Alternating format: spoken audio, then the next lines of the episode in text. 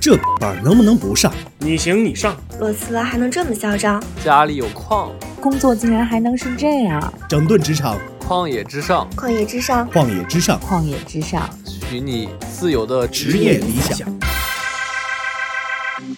Hello，大家好，欢迎大家来到克星直播间收看由三十六氪职场 Bonus 发起的职场侦探营。然后呢，现在已经是第八期了，就是今天也是今年的最后一期，所以呢，我们也是请来了两位播客的主播来和大家一起来聊一聊本期的话题，看一看说今年大家过得怎么样，然后明年呢，我们有哪些专更好搬，大家该去怎么搬？然后那我就先不多介绍了，然后请两位老师给大家简单做一下自我介绍吧。啊，嗯，好好，那我先来。嗯哎，特别开心啊来到三十六课，因为我我自己是一个老三十六课人，就是那个毛童知道，就是嗯一六年的时候，对，回到家的感觉。然后今天其实我们作为职业理想的主播来到三六课，一方面是来和大家分享一些可能我们看到的一些朋友的故事、职场的故事。但首先要声明一下，我们不是所谓的职场专家，我们只是职场观察者。我们分享的其实是更多的是看到的一些东西。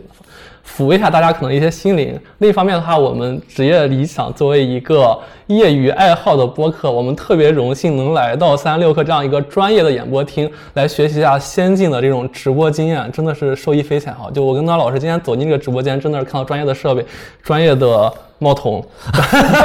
对专业的摄像机，真的是学到很多。也希望今天能跟大家去聊一聊，哎，我们看到的一些的故事，就这样吧。对哎，诺兰老师。好，谢谢谢谢谢谢 Will 啊！欢迎大家收听职业理想特别节目《三十六课职场侦探营》第八期。不好意思啊，又又借又借咱们的那个节目 title 打了小广告。没事，对我们也很荣幸能请到两位就是专业做播客的，我们也一起哦不敢不敢学学说大家该怎么聊一聊具体的职场话题。对对不敢不敢不敢。那那个刚才茂通说是要自我介绍一下？啊，简单自我介绍一下啊，本人 Nolan。然后呢，也许听过我们节目的朋友呢，可能知道我知道我有这么一个人哈。嗯。然后我目前的话是在一家的职场社交平台是一个外企在工作，然后与此同时的话也非常荣幸，Will 是我的前同事，然后呢也是我朋友的前同事，就可由此可见 Will 他的职场生活对到底是多么的丰富。对我也是茂腾的前同事，对对对对对这个关系这帮走在路上都是前同事。对对对，这个这个线这个线拉起来就非常非常的复杂，非常有趣了哈。对呃，然后呢，Will 是 Will 是我们那个理想职职业理想的主这个播客的主理人，那我就是一个小小的一个主播，偶尔也兼身兼一下文案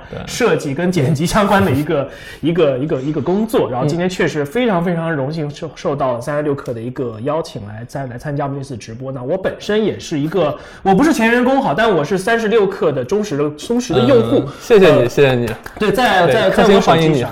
对好，谢谢你啊，你你还是你作为前员工依然这么欢迎我，感到非常开 非常开心。对我手机上有一个三十六氪的这个小小工具叫 widget，然后呢，随时随地会刷新三十六氪的一些重点的一些个文章，那我是不是也会更去点开一些我比较感兴趣的一些个文章？对，这可能是干。因为我在这个职场社交平台的前一份工作是一个国字号的一个媒体，然后呢，可能是工作是工作这样的一个习惯使然吧。我有我是有一点点嗯资讯焦虑症的，就每天少看一点新闻，少看一点信息，少看点资讯，我就会觉得啊，你今天可能跟世界脱脱钩了，落伍了。这个是这是一个不太好的这样的一个一个习惯，可能需要改一改。但是确实今天非常荣幸能来到这样的一个非常专业的、非常华丽的这样的一个直播间，然后呢来参加今天晚上这个直播。嗯，对，然后很高兴也请来了两位专业的老师，然后夸了我们这么久啊，不转不转也不转不转。然后刚才玩票对，然后刚才既然两位都提到了说，一个是之前在三十六课对吧？然后也有是经常关注我们三十六课。对。那既然我们今天来到了这个职场话题的栏目，那我问一下两位吧，嗯就是你们知不知道三十六课下在哪个下下面哪个账号在做职场话题的栏目？职场 bonus，对你是几分钟之前呢做好这个功课的情？没有没有没有，提前一周关注了。对我的错，我的错，我的错。就本来嗯想问一下，然后既然没难住两位老师，那就在这里也提醒一下，就是我们评论区有有来看我们直播的，第一次来看的，然后有不知道我们还有这档呃公众号栏目的，可以去关注一下。待会儿小助手可以帮我们把职场 bonus 几个。字发在评论区，大家可以去关注啊、嗯。然后就是刚才我们在开始直播之前已经发起了一个互动啊，小助手有在评论区问说年底了，大家这一年还顺利吗？就已经有同学在回答说不顺利了。对，所以待会儿呢，如果大家有一些嗯自己想要解决的问题呀、或者有哪里觉得不顺利啊，都可以发在评论区，随时和我们互动一下啊。然后那也是来到了这个职业理想的联名场，对吧？对。然后我们之前也听了几期，就是每次我们开头都会问嘉宾一个问题，就是问你们还有职业理想吗？对吧？所以那我就是把这个问题拿回来问一下两位老师吧，就是你们两个还有没有职业理想？对，那我先来。嗯对，其实这个话题真的还是挺神奇的，因为过去的七十多期里都是我去问各个嘉宾说你还有没有职业理想，那反过来其实 Q 我有没有职业理想。其实我觉得今年一年是很探索的一年，因为我觉得今年的各种情况让我反而是一直在找寻答案，所以找寻到年底问了七十多期的职业理想之后，我发现其实自己当然是有职业理想的。嗯，然后我我之前其实职业理想比较割裂，是因为刚没说我个人的介绍，就我自己其实是一直是个市场广告人，也有幸其实得了八十多个国内的广告奖，对。但是其实我自己热爱的东西可能偏内容创作的东西，所以我之前其实一直在很割裂的思考，说是哎，那我职业理想到底是继续当广告人去得更多奖，或者还是怎么样，还是说是作为一个内容创作者，我的副业去做得更好？就直到其实我今年去问了我的一个前同事 Luna，她给我回答说她的职业理想是什么？她的职业理想是说要拿戛纳，要穿最漂漂亮的衣服去戛纳上走红毯。哎，当时他这点特别启发我是。我我很久没找到那种作为广告人的那种兴奋感了。我忽然觉得，哎，好像去拿戛纳这件事儿能刺激到我，让我觉得比较好。啊，另一方面呢，其实做了职业理想之后，今年下半年我会有很强的一个职业的使命感，会做这件事儿。那我觉得其实我的职业理想可能就分两个，一个是说我也要去戛纳，我也要穿最好看的衣服去戛纳。另一方面的话，可能我希望把职业理想这个播客做成可能中文职场播客里起码漫谈类的节目品质最好的播客。那我觉得其实最幸运的有可能把这两个结合在一块儿，就是我做一个很好的一个职场内容，拿着它作为作品进戛纳，然后我去领奖。对，这可能就是我的职业理想。嗯，嗯嗯嗯，那诺拉老师呢？啊，事实上就是在我们的播客的第零期，也就是我们启动那一期的时候呢，我跟 Will 聊过这一个话题。当时我给 Will 的答案是，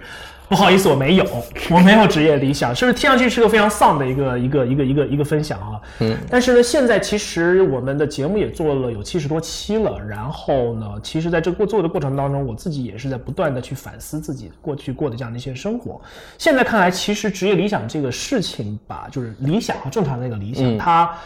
它不一定是一个非要说出来很高大上的一个一句话，或者说一句、一句口号，它可以是一个内化到我们日常生活跟工作当中的一件事情。那对于我来说的话，其实我的职业理想有两件事情，第一，呃，就是要用好的内容。来讲好好的故事，来传递好它的价值。这个价值可以是一种给到普通人的 C 端的一个价值，也可以是给到企业的 B 端的一个一个价值，并且呢，我们要把这一个好的内容在合适时间给合适的人看到。嗯，那如果是从这另另外一个角度来说的话，其实这个可能是跟我两份工作都有比较多的一个关系。我的前一份工作涉及会涉及到很多的国外的报纸、杂志、媒体这样的一些个内容。然后呢，到了我的第二份工作的时候，我是在一个外企，然后呢，我其实在过程工工作过程当中要做大量的这一种和国外的同事、和各个不同国家、不同文化的同事去沟通的这样的一个一个工作。所以那个时候我自己内化了这样的一个理想，就是我要做一个。建桥且拆墙对的那样的一个人，要尽可能的沟通好，就是中国和外面这样的一个世界，这样一份一份工作。那虽然这个工作过程当中出出现了各种各样的状况，起起伏伏嘛，对不对？但是这件事情我觉得是可以内化为我的一个日常的一个目标的。嗯，讲清楚我们在做什么事情，讲清楚我们在干嘛，我们在想什么事情。对，所以诺老师其实经过七十多期之后，我觉得他的职业理想明确了。但我这边可能想代替主持人问主持人一个问题啊，嗯，就是还是欢迎来到职业理想。那我想问一下，和我同龄的茂童，其实今年我觉得你也三十岁了嘛，也是一个闭嘴。干嘛呢对对对，其其实你也是一个很关键的一个时间啊。那我对蛮想问的，就作为一个三六氪的员工，然后作为一个可能你也在一个迷茫期的员工，你此刻有没有职业理想？对，我的职业理想，其实说实话没有。对，欢迎加入没有理想的行对列。对，我我们节目里有一半的嘉宾其实是这样的类似的回答。对，嗯，对，因为其实我本人就不是那种说，就是有一个明确目标，嗯，就是说句实在话，就是如果真的有一个明确目标，现在我可能已经财富自由了。对，就是就是哦有目原来原来财富自由门槛这么举一个极端的例子啊 啊，就是你会有一个很明确的目标，你会往那个方向奔。但因为我是那种就是得过且过，然后顺顺其自然的那种人，就是当下有问题我当下解决，然后我可能会有小目标，就是看一下说我。进阶段，但这个阶段可能是一年以内，或者是往远了看，可能顶多是两年以内的一个小目标，我应该怎么怎么样。所以就是说，长远的目标就是其实和有宏大世界观的人比，就其实是比不了的。嗯，所以你有人生梦想吗？人生梦想就是好吃懒做。健康快乐，这是这两个，我真的很怕这种特别我我认知里特别泛的问题。对。对，就是我觉得它对我来说它不是那么太具体，所以我相信评论区可能也会有很多人是和我一样的。如果大家想要解决这个问题呢，可以多在评论区互动。你看我为什么来做这个节目的主持，就是我希望多和各种专业的嘉宾呐，或者各位前辈来聊一聊，说哎，说不定哪天就解决了我的问题，你们呢就多问我们，说不定什么时候就解决了你们的问题，对吧？对，听听职业理想啊，看看职场 bonus 呀，对吧？嗯，对，这都是一个解决办法，对吧？嗯，对。然后对，好好活着，对比啥都强。对对。然后刚才有提到了说这个理想啊，但其实我想问一下，说两位是怎么看待这个理想或者有理想这件事儿的？因为其实有理想的话，它会支撑着我们往下走，会奔着那个目标嘛。对。本来说就是，比如说我想要去戛纳，对吧？我就会往这个方向去努力。嗯嗯。但有一种程度，就是在某种情况下，这个目标在我努力了一定时间下，嗯，我们并没有很接近它，或者是没有实现它，它可能就会导致说我们人。来焦虑，对，可能这个也就是说我们在各个年龄段就是焦虑的这个问题嘛。对，所以我先不问焦虑，我就先问说两位怎么来看这个目标和理想的一个设定。对，那那我先来吧。其实其实这件事儿我在可能二十五岁的时候我还挺迷茫的，就是那个时候可能我们都一样，就我们其实，在职场中其实做着本分的工作，但是可能一直有一个念头说，哎，那我到底我的理想是什么？是不是就是升职加薪变成高管？对，直到其实我有一个导师啊，是我们当 LinkedIn 的那个亚太区的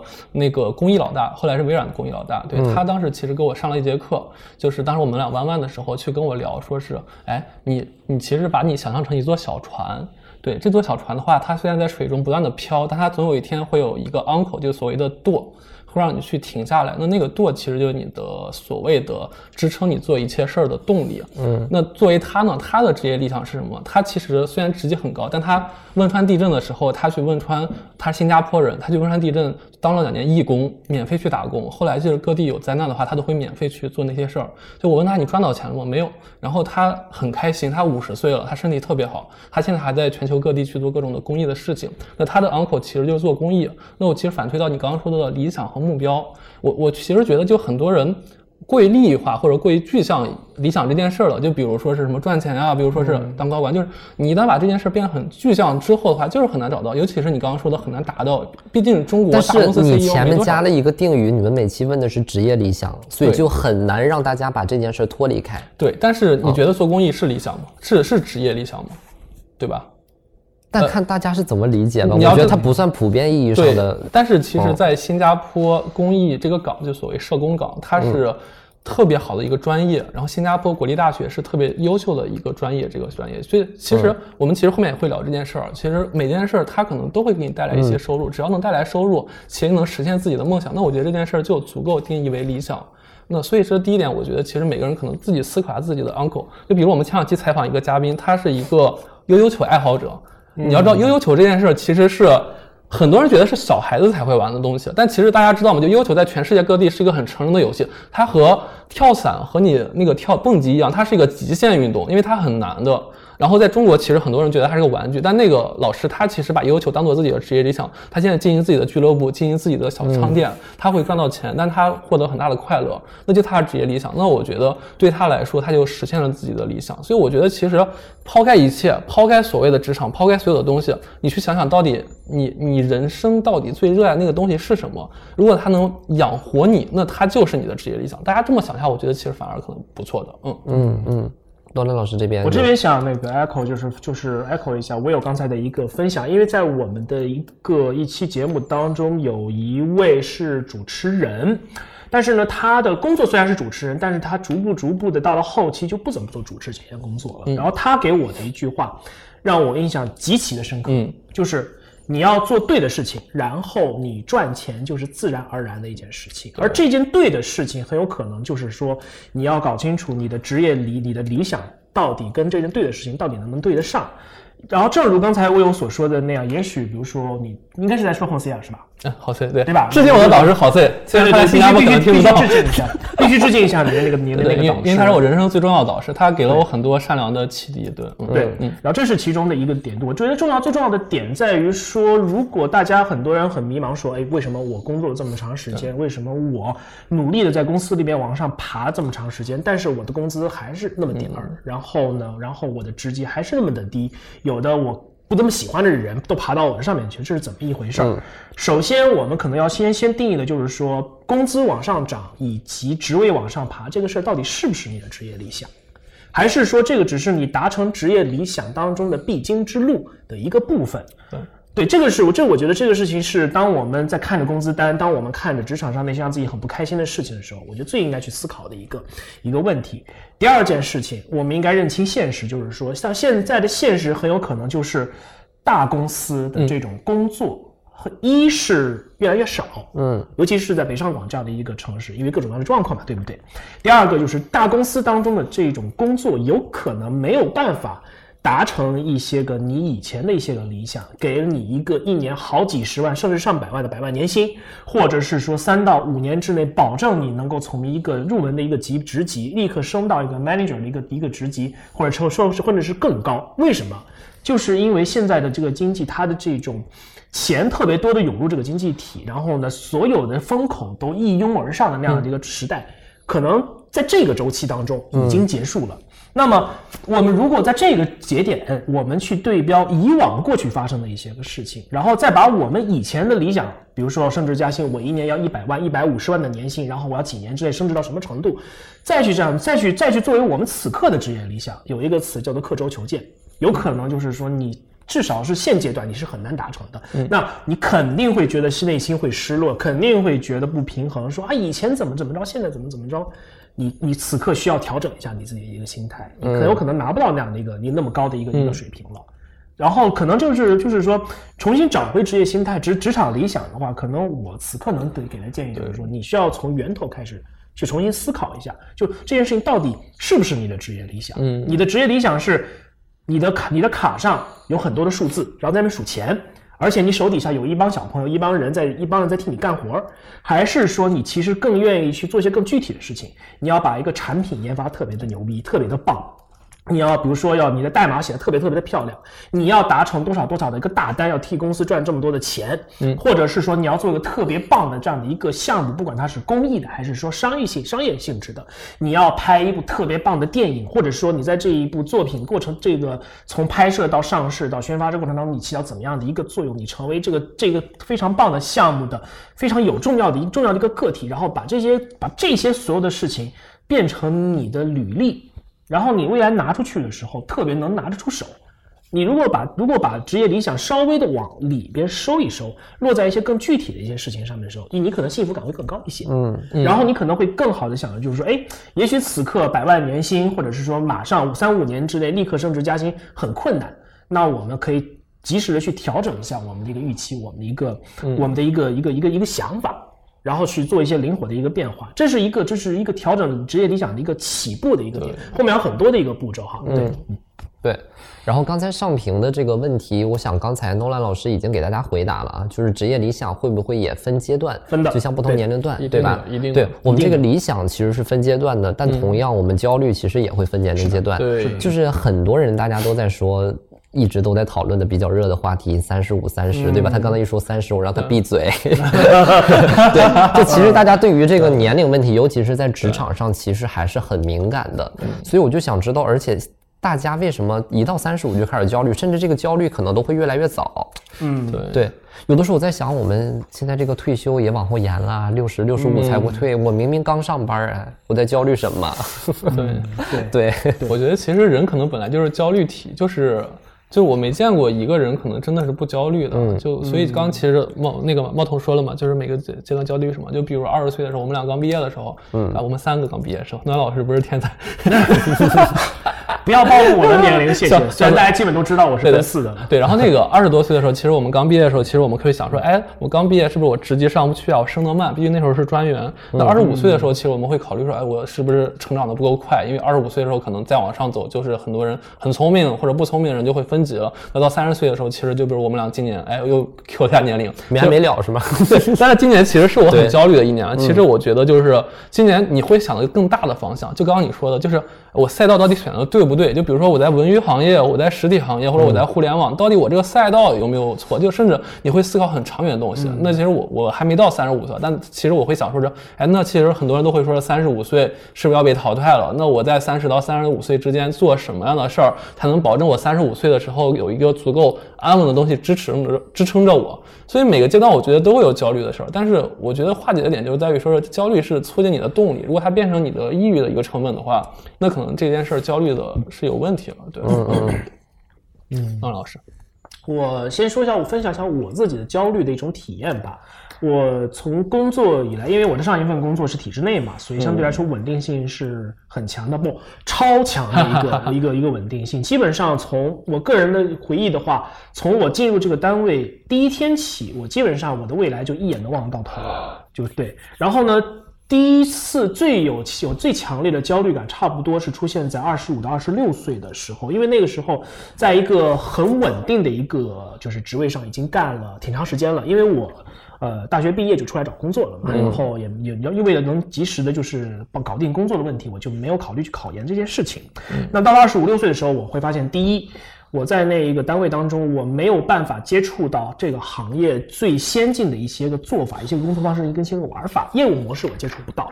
因为就是一个一个萝卜一个坑，然后每个人就是一个螺丝钉在那个地方，就改稿子，改完稿子看版面，看完版面之后校对，校对没问题了，好上版，就这样。嗯，对。然后第二个的话是内容工作的内容非常非常的这个重复，抓重、改错别字、核对内容，基本上就是就是这样了。如果按我们现在的这种技术水平来看的话，我随便找一个 AI 的一个工具，再配合上搜索引擎。再配合上好的网，我基本上能够搞定这样的一份工作。但那个时候就是要一个字一个字的去弄这样的一个东西，然后。那个阶段的话，而且还另一个问题就是那份工作它的容错度极低，国字号的媒体，大家在大大家就是想想脑补一下就知道了哈。对，所以呢，就是那个阶段最重要的焦虑就是一，我很担心我会落伍；第二，但我担心我的能力没有办法提升，因为在我在还在做那种比较传统的工作的时候呢，那个时候新媒体、数字媒体、互联网。然后包括新闻媒体客、新闻客户端等等这种很多新的这种形式，已经出现在市面上了。它已经已经开始冲击传统媒体的这种工作方式、内容传播的方式跟生存了。嗯，然然而我却没有办法接触到他们，我很焦虑。那到了下一个阶段，最焦虑的时间段是到了三十一跟三十二岁的时候。那个时候的话，我是从一个呃业务岗。转向了一个领导岗，然后呢，其实我一直都算是一个比较喜欢上手做业务的这样的一个一个人，这导致什么？这导致了我的心态、我的技能、我的一些领导力的一些个方式，然后包括上下沟通的一些个方式，其实是有比较大的一个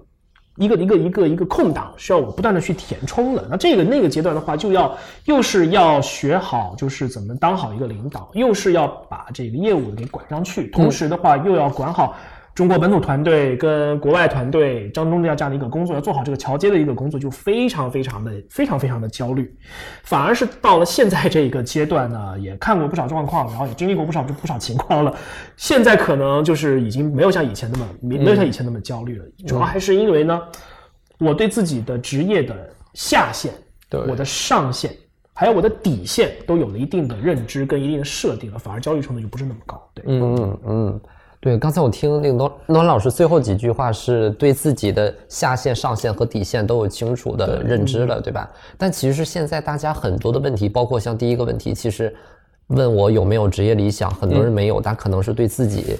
没有一个很精确的认知，然后包括我们的目标设定和我们当下年焦虑到三十岁可能焦虑说不知道我未来能干什么，其实反过来推可能就是不知道自己现在应该做一些什么样的准备，该怎么去做的问题啊。那我觉得可以给大家聊一下自己过往的经历，或者有没有一些什么样的办法，就是帮助大家能够更好的认清自己，以为。自己未来缓解焦虑或者一个清晰的目标做准备。对，其实其实我觉得，其实认清自己这件事儿很重要，就是尤其是最近年底的时候，像我和向东老师，很多同事都在做自己的年终的总结以及年初的未来的规划。我今年写的时候，你知道我卡住了，我以往不会卡住，因为我以往其实我一直在大公司里，所谓的其实很固定的阶段，但我今年其实有一些新的想法，我在我大致上写了三个字儿，我是谁。对，我然后我愣了一个小时，所以，我我其实觉得，我后来想了一下，我用一个方法去解决，我就用了广告广告行业其实经常会做一件事儿，就当我们做一件事儿的时候，或者做一个项目的时候，我们首先会先脑爆，脑爆的时候，我们其实会去想一个品牌或者一个 campaign 的一个十个关键词儿。那时候其实大家会很发散的去想，就是凭着自己的爱好、自己的脑子，就是你想，哎，就比如这个这个广告，就是你这个人他长得胖，他是个关键词儿，对，比如学习好是个关键词儿，对，比如说爱玩悠悠球是个关键词儿，就你就发散的去写。那刚才其实我觉得这件事儿可能是每个人都能做到的，就我觉得可以第一件事儿就是你坐在那边瘫着、躺着、半躺着，就是想一下自己的对自己定义的十个关键词儿，发散想，想完之后写到纸上，然后你就排优先级，第一、第二、第三、第四、第五。当你自己排完之后的话，那你自对自己的认知里，起码这个排第一的事儿是你自己最认可的、自己的最喜欢的事儿。别管它是不是你最擅长的，但起码是你内心最认可的，因为你已经发散完了。那我觉得这样的话，其实这十个词儿相对来说就是你对自己的定义了，这个不错。对，然后第二个，其实我觉得是很重要的一件事，我觉得也是蛮幸运一件事，就是坐标系。就我觉得其实每个人，尤其是职场初级阶阶段的时候，一定是要有自己的一个坐标系的。就这个坐标系，它其实就是你的前辈，或者是跟你同行的一个人，你去看，就是这个人如果跟你的学历背景或者说一个性格背景会相对有点相似，然后他又比你的 level 要高高一两级的话，其实你可以把它作为参考系，因为他此刻在经历的事儿，就是你未来一两年经历的事儿。我举个例子啊，就当时我其实刚来三十六课的时候，我就特别幸运，当时其实那个市场总监，我们俩很像，我们俩都是理工科生，然后我们俩可能都是特别写些矫情文字。对，然后他比我好处，他特别爱看书，所以当时我把他作作为我的坐标系，然后我就看他有什么特质，然后有什么能力我没有，然后他做每个项目的时候他怎么做，所以我当时特别喜欢跟他聊天，聊着聊着，后来发现，哎，逐渐他的技能我都会了。然后我们俩现在其实从一六年到二三年吧，二四年，我们俩昨天刚约了明年的深聊，我们俩每年都会有一次年初的五个小时的深聊，会去聊一下他过往一年他经历的事儿，他自己的感悟，看了什么样的书，他觉得未来是怎么样的。当你找到这样一个人之后，别管对错，起码他成长比你快，那你永远能看到自己未来一两年之后的样子是什么。那如果他经历了波折的话，刚好他给了你一个未来一两年踩坑的一个经验，这样的话你刚好可以避开这个坑。所以永远要找到自己的坐标系，这个坐标系上前一个人物一定是你。努力去学的人，这样的话，就算你找到自己标签，你也知道自己该往怎么哪里哪里去做了。对，那我觉得这是我的两个经验。嗯嗯，我觉得我有这个经验的话，特别特别的符合我前司的一个一个价值观哈，就是我我也不是我前司现司现司现司，sorry sorry sorry，你这个话观我前司，如果正在观看的节目的话，请就节目的那个我同事的话，千万不要误会哈。对，就是我我我司的这样的一个价值观，就是说你要通过在职场当中去大量的去累积人脉。然后呢，和有意义的人去产生关联，并且呢，跟他们产生深度的这样的一个沟通，你才能够在职场当中找到、搞清楚你是谁，你会什么，以及你要想成想成为怎么样的人。所以之前的话，我们不是做过就是职场时间其时间捐赠捐赠计划嘛？对，这样的一个一个计划。对我也是优秀优秀捐赠者。对对对，我我我有我有捐赠过一小段时间，但是因为各种状况，就是时间捐赠还是不够多，但是可惜现在接活动也没也没有了嘛，这是很遗憾的这样的一件。一件事情，然后既然 Will 说了他的一个模型，我这边想分享一个我的一个模型。我们在 B to B marketing 当中的话，有一个模型叫做 Message House，如果中文翻译过来的话，叫做品牌屋。这个品牌屋的话，通常情况下是用来定义一个品牌它是谁，然后为什么为什么你的客户要选择你可以见得这样的一个信息。嗯，其实我们我我思考一下，我们反过来可以把这个模型用在。寻找我们自己的定位当中来，比如说手，比如说，但是呢，可能企业在找自己定位的时候，他是先搞考虑清楚我是谁这样一个问题的，这是一个房这个屋子的房顶的这样的一个部分。但其实我们可以先从像我有这样，先从发散的一个点来开始做，我们先盘一盘我们自己每个人。作为一个个体，作为一个个人品牌来说，都有到底有哪些最重要的一些个所谓的支柱？嗯，比如说你的硬性技能，哎，我考过什么证书？我的大学、我的研究生，我甚至我的博士等等这样的一些，我学了什么样一些个工，什么学了哪一些个就是专业？然后呢，我的硬技能是怎么样？我的软性技能是怎么样？比如说，哎，我会有没有什么个人业余爱好？嗯，我有没有一些比较出众的一些，比如说领导力？沟通能力，我的外语会几门等等这样的一些东西。第三块的话是领导力，领导力的话，这个东西并不是说你当了老板当领导你才用得上。而是说你在和不同的部门的同事进行沟通，你在借力他人的 KPI 来帮助你完成你的 KPI，同时又能成就他人的 KPI。这个过程当中，举个例子啊，这个过程当中所体现出来的一种沟通和这种领导的这样的一个能力，称之为领导力。还有一块就是所谓你的职场口碑，哎，你的同事是怎么样认认认看你的？你的领导、你的老板、你的上司是怎么看你的？然后你的外部的合作伙伴是怎么看你的？这四个重要的支柱，我们把它。像就是像一个屋子墙壁一样，我们去把它列出来。然后呢，这个当中可以去讲的，比如说我的硬技能，我是外语毕业的。然后我的硬技能，我曾经拿过新闻这个内新闻的这个编辑的资格证。嗯。然后软性技能可能比如说我会两门的外语，然后第三门外语我正在学。然后领导力的能力的话，比如说，呃，我做过比如说跨文化的这种交流跟沟通，然后跨文化合作等这样一些职场口碑啊，我同目前我的同事怎么怎么看我，我的领导怎么怎么看我，把这些东西全部都列出来。之后呢，你可以去想想看，你的这个墙壁，你的这个屋信息屋的墙壁已经搭好了。那么你信息屋最上层你是谁这个问题，其实你也可以找到，怎么找？嗯，找出你最引以为豪的三个要素，然后呢把它填充进去，解答出来说，比如说 Will，嗯，你是怎么样的一个人？一二三三个要点，或者是比如说你茂童这边你是怎么样？有三个三个最重要的这个卖点，所谓的卖点哈，嗯，然后呢把它放在最顶上。最后的最底下最基础的，也就是这个房子地板这个部分，我们要解决是问题是何以见得？嗯，你有没有证书？你有没有学历？你有没有作品集？你有没有以往做的项目的跟数据有关系的证据？诸如此类的。然后比如说你有没有收集过？比如说在外企的话，我们会收集同事的这个反馈 feedback 一些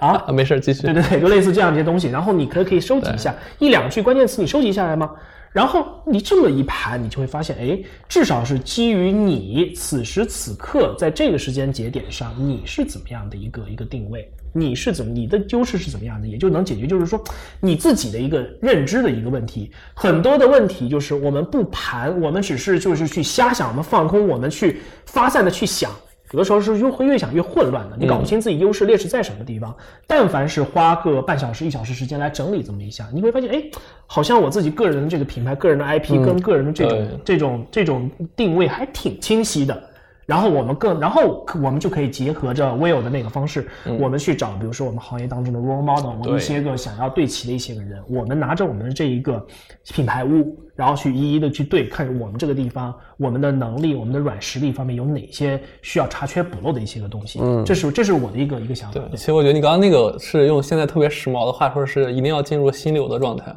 哦，对对吧？就特别时髦的词儿。嗯，心流心流可能我会用在比如说工作过程当中。没想到这个这个也是个心流。对，因为你你那个状态其实就是很心流的一个状态，半个小时一个小时时间。对对对，嗯对对，所以我听下来两位的观点就分别其实是。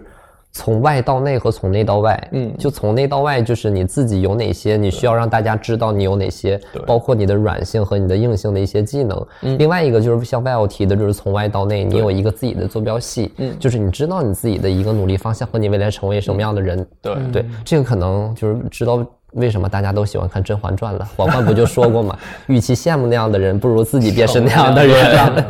对，所以有了一个自己目标，我知道说，哎，我往哪个方向去努力了。嗯，对。然后那个今天直播间是有点冷哈，看你一直在搓手，还行还行还行还行，冷静冷静，就不要流汗就好。对，嗯嗯。然后所以那个既然我们嘉宾坐在这里都这么冷啊，大家那个互动区啊、评论区啊，多给我们学习互动互动，对吧？学习学习学习，这个得学习，厉害厉害厉害厉害。就就是有地方就插针，对 对对对对。怎么给我呢？那给我加把火呢？点点赞呐，转发转发呀，关注职场 bonus 呀，对吧？对。好，我们说回来啊，刚才提到了说大家为什么焦虑，对吧？然后我们给大家总结了一小部分说可以缓解焦虑的一个小办法。嗯，另外一个呢，那我们再回到焦虑吧，就焦虑可能也分年龄段，就各个年龄段都会有焦虑，但为什么有一个年龄就是大家一提到就说，哎呀怎么办呀，对吧？就是三十五了。对，所以这个阶段的话，就是为什么就是。它一定是一个时间界限的，不是三十，不是四十，是三十五呢？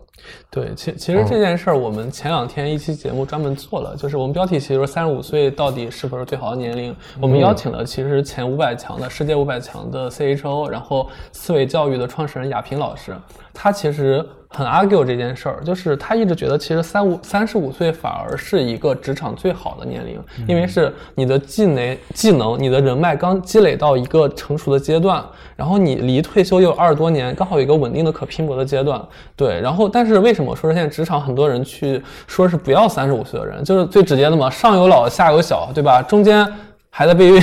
对吧？就是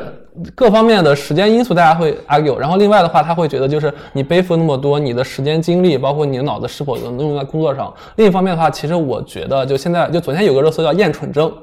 对吧？就是热搜第一，就这其实也是一点，就是我自己有这个毛病，但其实就是很多人会觉得说是。是不是三十五岁你的脑子反应就不够快了？就比如编程的人啊，比如很多一些高精行业的人。但我就想说，我们还有一个之前的观点啊，就是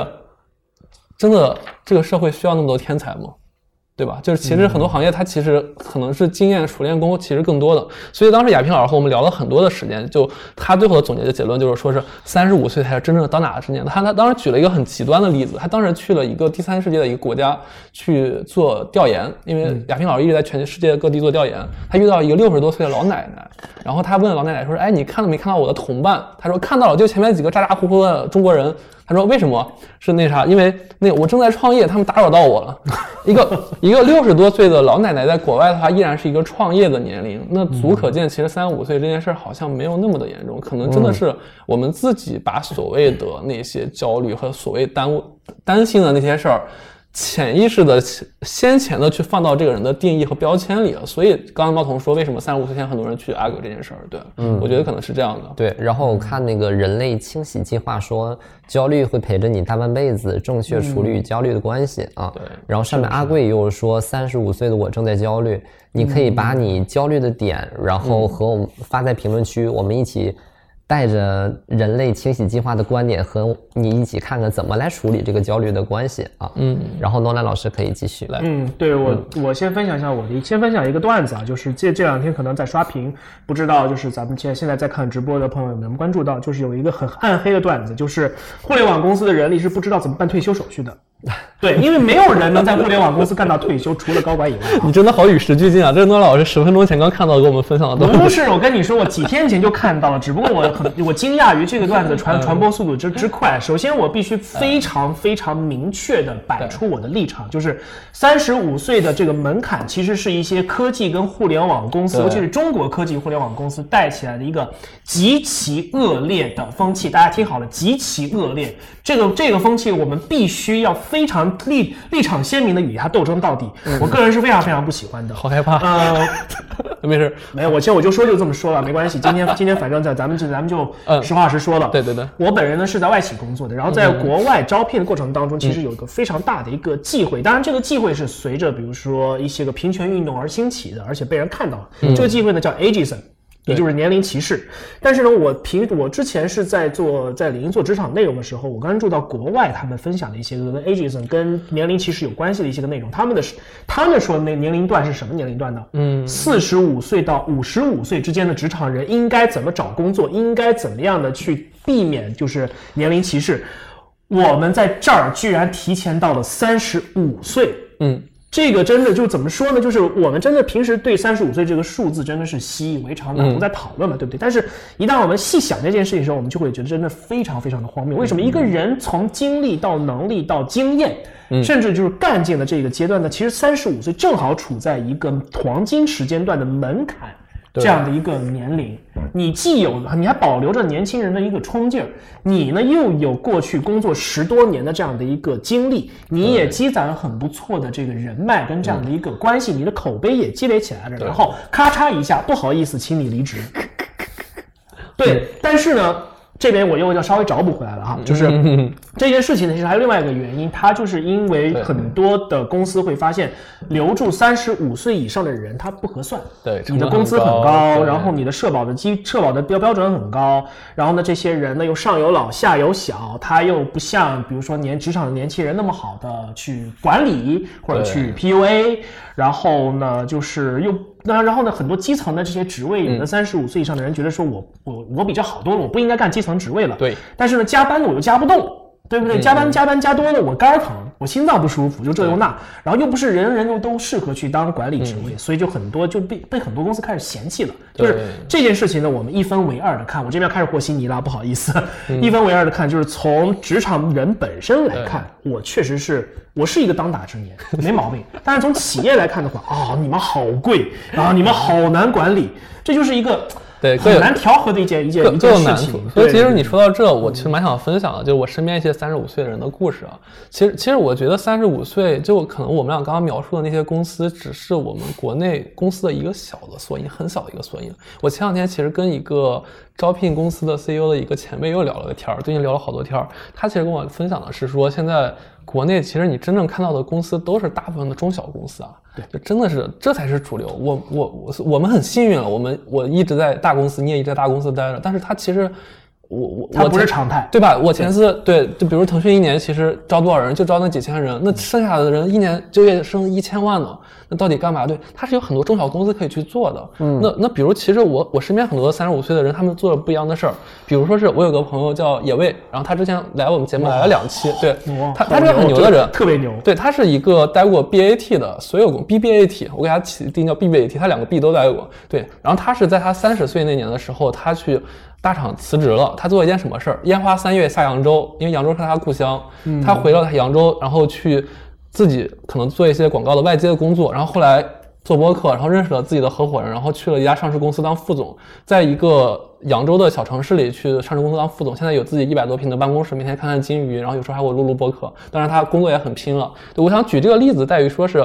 其实北上广可能这些公司只是少数，就当你把你的眼界放到一个整个国内范围很多的公司来说的话，三十五岁真真正的才说是当打之年，刚刚开始奋斗。也为现在很拼的，他现在不仅自己小红书也挺火，然后不仅是自己各方面也很火，他自己主业做的很好。然后包括我们另一个嘉宾林姐，对吧？就是原来蓝标的地区的总经理，她今天她三十啊不能说年龄，sorry，已经说林姐我错了，林姐我说出来林姐我错了，对，回头你然后们请他吃饭。对，然后然后那个林姐她今年她放弃了工作，她去创业了。对她去一家创业的电商公司，然后包括做的实体，她在深圳啊还是大公司，但是但是她那个公司他们其实就十几个人，然后她重新去做这件事儿，然后她原来级别很高的，她主动放弃了这个工作。那他为什么？他跟我聊说，他未来二十年，他希望能创造一些新的可能。大家可以看下，绝大多数的三十五岁的人，正是心智正打开，就说不好听，就是那种天灵盖儿正给你启迪。那时候开始，正是大放光彩的时候。大家可以往往外了去想，真的不要局限在说是一定是在大厂当螺丝钉，或大厂怎么样，或升不上去。当你看的时候，世界太广泛，就呃符合我们最近一直聊一个东西，人生是旷野，人生不是轨道，人对，生是旷野。这时候旷野正要撒欢去，所以是这样的，嗯。嗯，对。然后那个直播有回放的啊，然后有错过的可以看一下，有什么新的问题可以随时发，嗯。然后我们小助手也给大家画了一下重点啊，就是总结一下两位老师就是格局打开、搬砖不止、北上广，对吧？那这样就会可能会有另外一个问题了，就比如说我在北京待了很久，或者有人在上海待了很久，嗯，然后我突然我就是要走到旷野里去看，那我就要离开这个地方，就涉及到我要重新开始，某种程度上的重新开始。但很多人其实是在一个地方待久了，尤其是这个年龄渐长，可能没有年轻的那个冲劲儿和那个勇气了。嗯，就比如说我刚毕业的时候，我是今天我决定说我要上北京，然后买了明天的票，我就可以对。走。但现在的话，我其实是不太敢的，就甚至有的时候觉得我换个房子、搬个家，甚至它都可能是麻烦。对，所以那到到了一定有职场积累和一个定年龄段的这个人，他重新开始的话，他心理上和一些其他方面，他都要做哪些准备啊？对，诺老师，对。刚才我刚说，嗯，我觉得可以先分析一下为什么咱们总是觉得说重新开始这件事情还特别特别的困难，尤其是对于中国人来说。我有一个理论哈，不一定对，可能又要又要发一个暴论了哈。那个就是大家大家多多包涵，就是我总我总体会觉得说，在东亚社会的话，我们对于个体的生活路径都有一些比较固化的一个安排和那个一些很强的这样的一种群体的一些个意识。比如说，我举个例子，比如说我们的我们的邻国日本啊，嗯，如果比如说你的家世是不错的，你家庭本身就是中产阶级，能供你上大学，那你就上个东大，上个早稻田，然后毕业之后的话，要么就是做公务员，要么就进那种大型商社，三菱、三菱啊什么的，然后呢拿着非常稳定的这个超稳定的劳动合同，有的甚至还甚至还是终身雇佣制。我刚刚跟我的日本的同事们确认了，这个终身雇佣制在很多公司依然是存在的。嗯嗯，要不然呢，就是说你没有钱，家里没有钱供你上大学，那你可能只能比如说高中毕业，然后你就出门来打工了。嗯，然后可能比如说一开始先在便利店，然后呢去餐饮，或者是去工业，或者去农业，极少极少，基本上没有人会创业。就是他们很多的地方政府或者是银行拿着非常低的这种给国民的这种贷款，你来贷款吧，你贷个几百万日元，你去创业吧，不好意思，没有人有对这个东西有兴趣，我就打好我的工就得了，白天打工，晚上喝酒，喝得醉醺醺的，第二天接着上班，他们没有这个冲劲儿了。那么在中国的话，其实我们是经历了，还正在经历这三十多年的这个超级发展，尽管我们现在遇到了不同的状况哈，但是我们依然是处在一个上升区间的，这个必须得必须得承认。一度呢，我们的普通人的选择其实也是会比较多的，但基本也是基于我们的家庭状况给你打好的一些个基础，比如说你要不要买房，比如说你家里有没有兄弟姐妹需要帮衬一下，然后呢，比如说状态好、状况好的，你家里有没有产业，你家里有没有厂，你家有没有矿，你家有没有大公司，你你你的你的你爸爸对你的期待值是不是正正一个小目标，类似这样的一些东西。对。然后你可以选择，比如说我去上学，然后我一路的去升职加薪打去打怪，或者是比如说我在一线城市去打拼挣钱，或者是找一个超级稳定的一个工作，或者你去进厂，或者你去创，你会发现其实选择还是挺多的。但是呢，如果说回来，这种从头到来的勇气，它为什么会匮乏？我个人还觉得最最重要的原因是，我们东亚人，尤其中国人，对于成功有一种非常约定俗成的这样的一种标准。嗯，你在职场当中，你就是升职加薪，也就是对若干年前大家说的百万年薪，当上 CEO，当上总监。嗯，然后呢，如果你是个人生活的话，那就是生结婚生子买了房。除此之外呢，好像嗯也没有一种就是说其他的一种就是成功的标准，我们说不出来。对，而且呢，我们又谁都不愿意打打上这打上被打上这种失败者的这样一种标签，那自然大家都都谨小慎微嘛，对不对？小心翼翼。那重新开始这件事情，其实就会变得特别特别困难。对，嗯，哎，其实刚才诺安老师说的时候，我特别有感触啊，就是我们三六氪的 slogan，我不知道现在还是吗？拥抱变化，还是说我之前的？让一部分人先看到未来。哦，那可能是我们之前的，对，因你为最近是不是没看？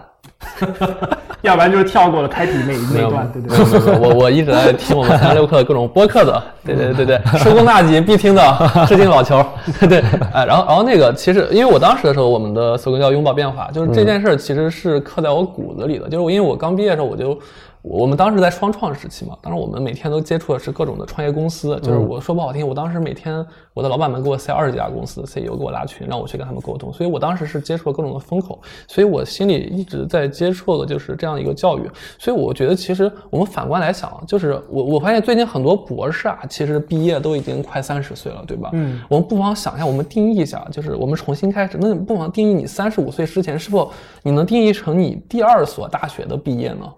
对吧？就是相当于是你，你把你的技能、人脉、资源啊都固化了，然后开始喷。所以我觉得第一点就是你的准备，第一个就是心态准备，你相当于你觉得你是毕业了，对，这是第一件事儿。那然后第二件事儿，我觉得还是个心态问题。就我还举了一个嘉宾，我有一个学姐啊，就是那个叫云肯肯，她在我们节目也采访过，她现在去东南亚去工作，她就是三十五岁放弃了国内所有的工作，去东南亚去工作了。她她最近特别感动的一件事是什么？她到了一个。墓地，就那个墓地里有很多的葬的人，但是他其实碑都是无名碑，unknown。嗯，就他对自己的定义，他特别感动，他那哭了。他觉得其实我的人生就应该是这样，就到最后之后，我精彩的活完一生之后，我把我的碑立在那叫 unknown，就是没人知道我是谁，但是我活过我精彩的一生。就刚刚陈老刚刚说的，这可能也是一个成功标准。就包括当年是当年芈月